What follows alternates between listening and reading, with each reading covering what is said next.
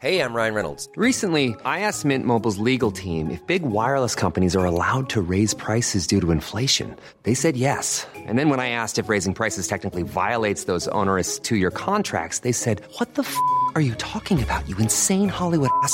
So to recap, we're cutting the price of Mint Unlimited from $30 a month to just $15 a month. Give it a try at mintmobile.com slash switch. $45 upfront for three months plus taxes and fees. Promo rate for new customers for limited time. Unlimited more than 40 gigabytes per month. Slows. Full terms at mintmobile.com. Eu sou Mário Persona e essas são as respostas que eu dei aos que me perguntaram sobre a Bíblia. Você escreveu perguntando se eu faço palestra de espiritualidade na empresa.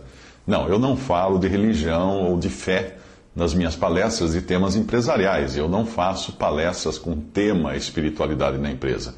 Pelo menos não da forma como o tema é normalmente tratado. E aí talvez você me pergunte por quê.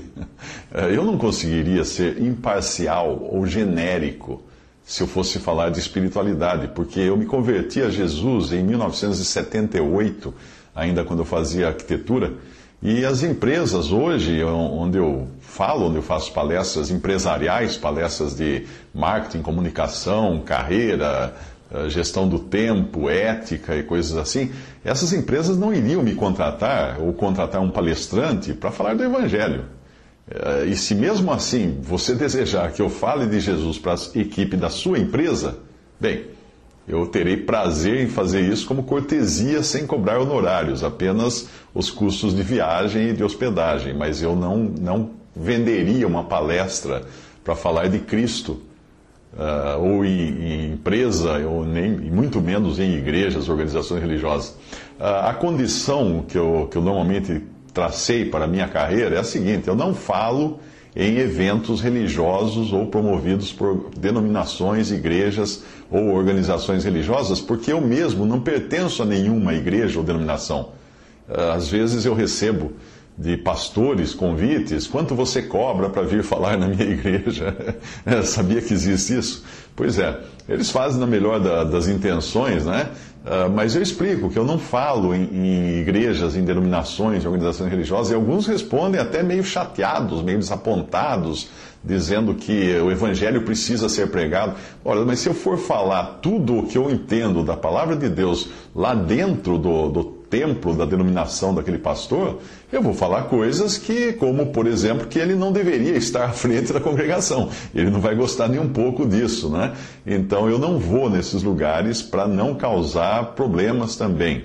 E também porque eu não quero estar associado a uma denominação. Se eu sou um cristão, eu creio em Cristo, eu, eu não, não levo nenhum nome sobre mim que não possa ser levado por todos os salvos por Cristo em todo o mundo. Se eu levasse o nome de uma denominação, eu estaria me fazendo diferente dos outros membros do corpo de Cristo que não levam o mesmo nome. Mas como eu levo o nome de cristão, o nome de Cristo, então eu sou como qualquer outro membro do corpo de Cristo.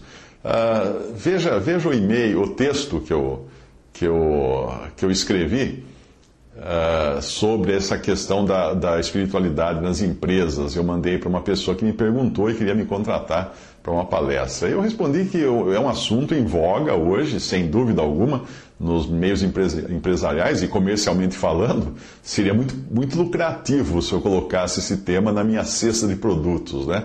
Mas será que eu devo colocar? Não. A resposta é não, pelo menos da forma como o assunto costuma ser tratado pela maioria dos que fazem essas palestras de espiritualidade na empresa. Alguns, alguns colegas até costumam me indicar como palestrante do tema, como, provavelmente porque eles sabem que eu sou leitor assíduo da Bíblia e que eu passei por uma experiência marcante de conversão em 1978.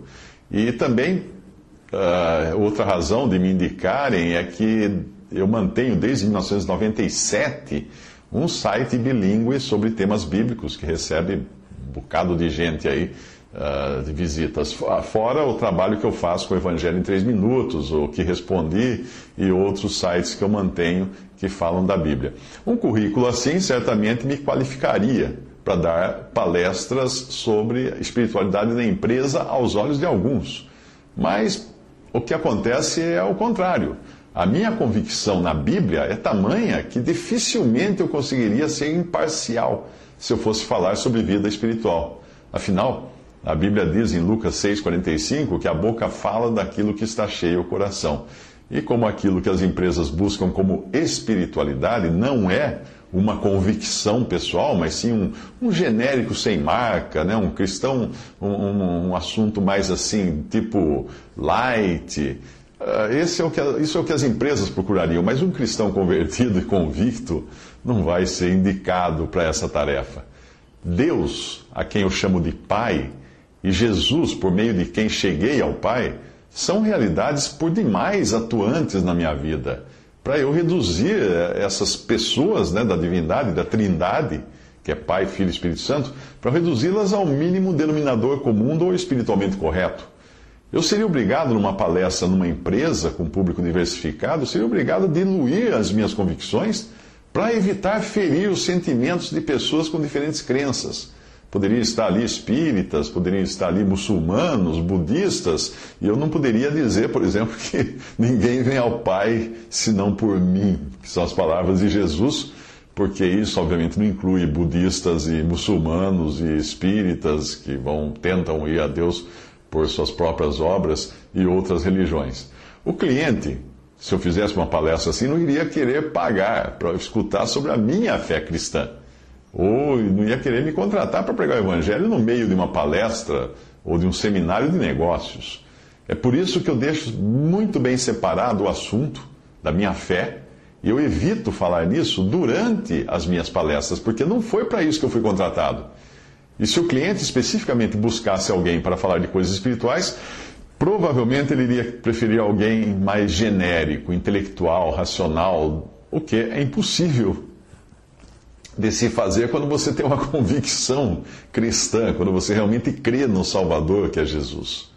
E alguns até chamam atenção, já, já irmãos em Cristo já vieram após uma palestra e falaram assim: Puxa, Mário, você estava aí na frente de tanta gente e não falou nenhuma vez do Evangelho? Não, porque se eu falasse, eu iria, eu iria contrariar o meu cliente que está me pagando, porque aquele tempo eu vendi para o meu cliente, o tempo não está à minha disposição, está à disposição do cliente, ele não me contratou para isso. Uh, e essas coisas espirituais, realmente, da fé cristã, não são coisas para razão. Elas só, você só aprende elas espiritualmente. Como o apóstolo Paulo escreveu, o homem natural não compreende as coisas do Espírito de Deus, porque lhe parecem loucura, e não pode entendê-las porque elas se discernem espiritualmente. 1 Coríntios 2,14. Então, uma, uma palestra intelectualizada sobre fé não, não seria, não teria valor algum, porque primeiro a pessoa precisa se converter a Cristo. Agora, ninguém numa plateia iria gostar se eu dissesse que todos pecaram e destituídos estão da, da, glória de Deus e que se você não crê em Jesus como seu Salvador, você vai para o lago de fogo, você vai passar a eternidade no lago de fogo. Agora, imagina falar isso numa palestra empresarial, o que aconteceria? Obviamente, né? Não seria politicamente correto. Mas eu falo sim do Evangelho nas conversas paralelas entre palestras ou no almoço, às vezes que tem depois de uma palestra, no, no coffee break. Eu sempre que tenho oportunidade, sim, eu falo do Evangelho. E alguém, dificilmente alguém poderá dizer que, que não, né? depois de descobrir que eu tenho acho que uns dois mil, quase dois mil vídeos e áudios e também páginas de sites falando do Evangelho. Por essa razão, eu procuro deixar bem clara a, minha, a linha que separa a minha fé pessoal do meu trabalho. A, a fé pessoal, pessoal tem implicações eternas e consequências eternas. O meu trabalho só dura uma vida, ou nem isso.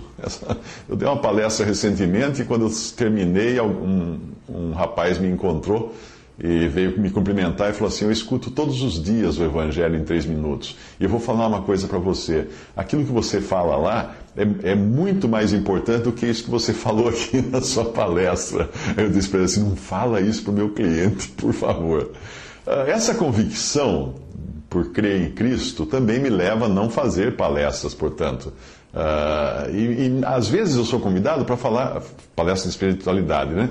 Mas às vezes eu sou convidado para falar de negócios, de carreira, de gestão do tempo, de ética, de, de, uma, de comunicação, de oratória, que são as minhas áreas específicas. Eu sou convidado, e alguns tentam me contratar, para falar em eventos, eventos empresariais, porém promovidos por igrejas, organizações religiosas, ou me convidam para participar de entrevistas em programas ou publicações também de caráter religioso.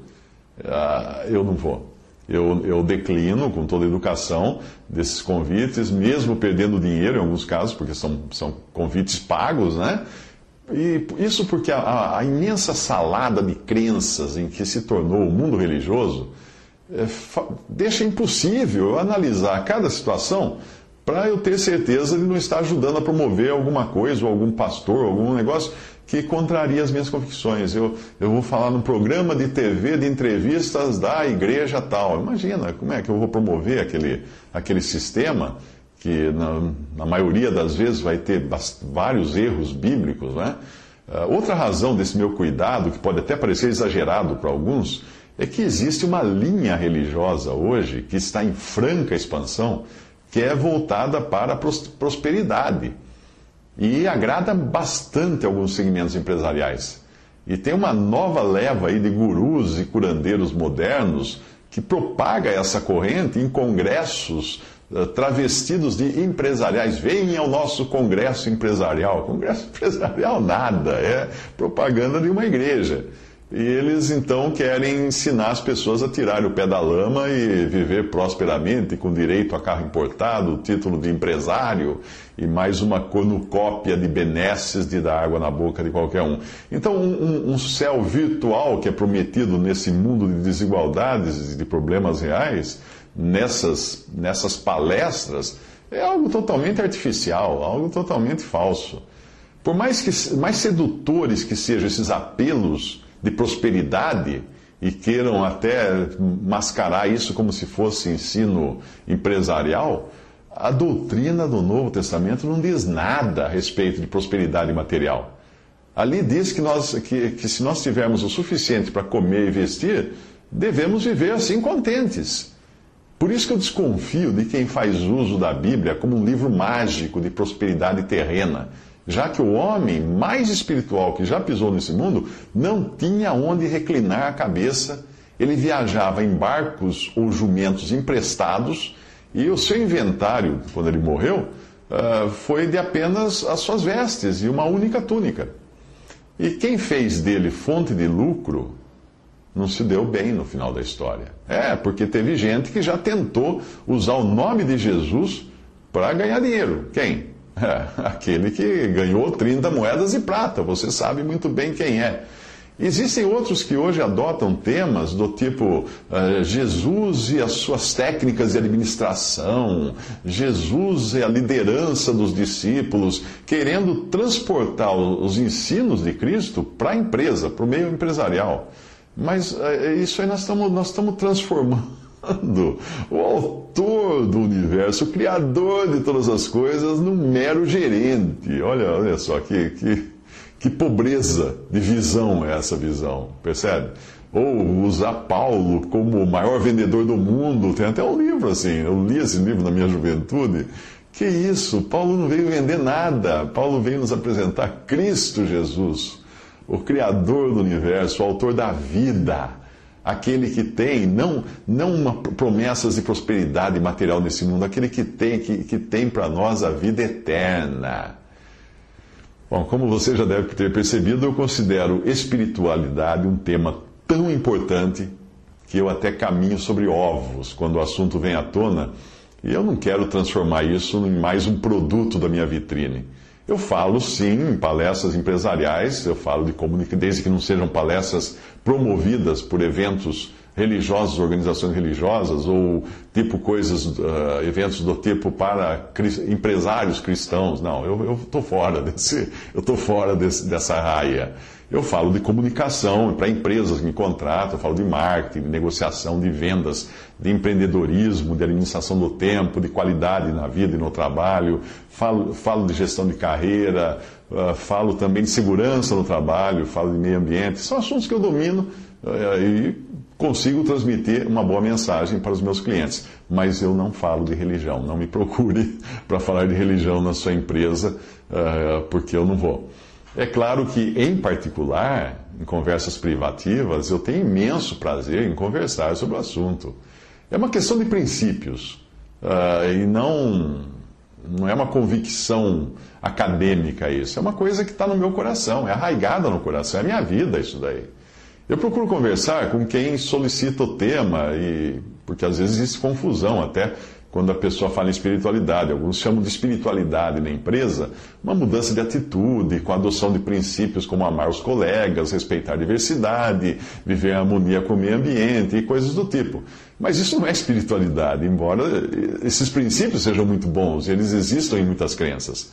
Muitos céticos que não acreditam em qualquer esfera espiritual vivem e praticam muito bem esses princípios que poderiam ser resumidos como princípios éticos, de boa educação, de honestidade, de integridade, de cidadania e coisas assim, que qualquer pessoa pode praticar sem mesmo ter qualquer coisa a ver com o mundo espiritual.